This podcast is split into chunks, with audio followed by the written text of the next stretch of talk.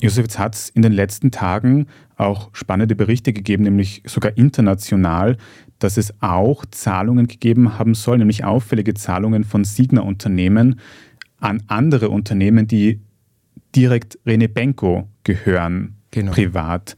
Kannst du das ein bisschen erklären? Was hat sich da abgespielt? Ja, also vorweg mal, dieses Signa-Konstrukt besteht aus ungefähr 1000 Unternehmen. Es ist sehr, sehr kompliziert. Viele Unternehmen sind so im Randbereich. Also da ist zum Beispiel, ich sage mal, ein Manager haftet da privat als Teilhaber. Man weiß nicht, ist es jetzt eine Signa-Firma oder ist es jetzt irgendwas Privates? Das versteht man nicht so richtig. Und die Signa Prime und so weiter gehört auch dann diversen Bankunternehmen, diversen Banko-Stiftungen und das spielt halt alles zusammen. Und es gibt halt Benko-Unternehmen, die immer wieder Fragen aufwerfen. Also es gibt da zum Beispiel eine, haben wir schon mehrmals berichtet, eine Ingbe, eine Stiftung in Liechtenstein, die dann wieder Tochterfirmen hat. Ingbe steht für Ingeborg Benko. Ingeborg Benko ist die Mutter von Benko. Und das ist nur ein Beispiel. Diverse Stiftungen sind nach Benkos Tochter benannt. Und all die stehen halt dann teilweise in Geschäften mit der Signa und man versteht nicht ganz, wer davon profitiert und was der Zweck von dem ist.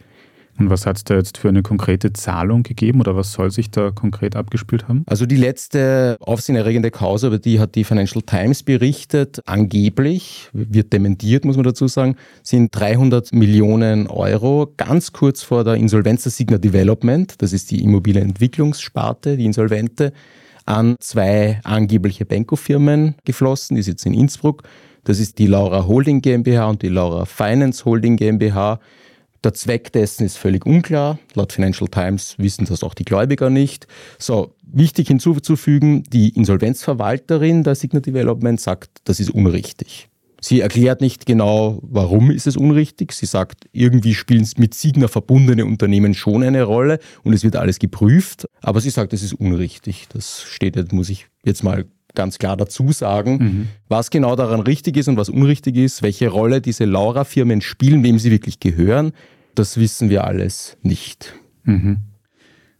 Aber was könnte da dahinter stecken? Was wäre ein Vorteil daran, dieses Geld von der Signa in diese Laura-Stiftungen, was ich glaube die Tochter von Benko ist, damit wir den Namen noch kurz verbinden, Laura.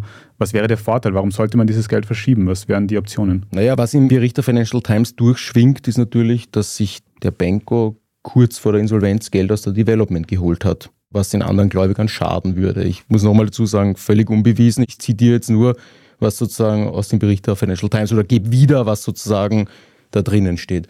Also wir sind gerade dabei, uns anzuschauen, wer zum Beispiel noch in dieser Firma drinnen hängt, ob das wirklich der Benko allein ist und welche Rolle diverse Teilhaber dann spielen. Das schauen wir uns aktuell an. Und es ist natürlich schon eine interessante Begebenheit, dass am Tag der Insolvenz, am 29. Dezember oder ganz knapp davor, wirklich hunderte Millionen Euro ein Unternehmen verlassen. Also das ist potenziell eine sehr heikle Geschichte für die Gläubiger, die in der Development jetzt warten, wie viel Geld sie rauskriegen. Warum passiert das? Und wie gesagt, es ist seitens der Insolvenzverwaltung nur gesagt worden, das ist unrichtig, aber es ist nicht erklärt worden, was die Hintergründe von diesem Geschäft sind. Man muss der Insolvenzverwaltung zugutehalten, dass sie es vielleicht selber gar nicht wissen, weil die das natürlich alles recherchieren. Das sind in gewisser Weise laufende Ermittlungen. Es ist sehr komplex, von welcher Einheit da Geld zu welcher anderen Einheit geflossen ist und warum.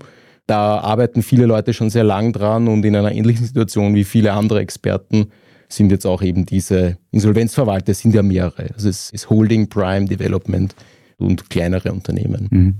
Aber nur damit ich das richtig verstehe, die Gefahr bei dieser Geldverschiebung ist, dass jetzt gerade ja bei diesen Signer-Firmen, Holding und so weiter geschaut wird, was man noch zu Geld machen kann, damit man die Gläubiger ihnen irgendwie auszahlen kann. Das heißt, wenn Geld da jetzt in eine andere Firma geht, die nicht von dieser Insolvenz betroffen ist, dann wird das quasi nicht an die Gläubiger ausgezahlt, sondern ist quasi gerettet von der Insolvenz, aber trotzdem im Umfeld von Benko noch geparkt. Genau so, genau so kann man das sagen. Man kann auch sagen, ein Eigentümer oder einer der Eigentümer schafft sich was auf die Seite.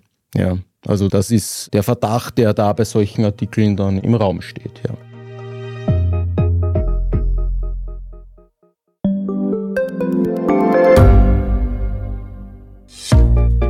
Was unternimmt Österreich eigentlich gegen den Klimawandel? Wie viel betrogen und bestochen wird im Profisport? Und wieso verdienen Frauen immer noch weniger Geld als Männer? Ich bin Margit Ehrenhöfer. Ich bin Tobias Holub.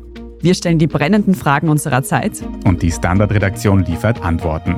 In Thema des Tages von Montag bis Freitag um 17 Uhr, überall, wo es Podcasts gibt.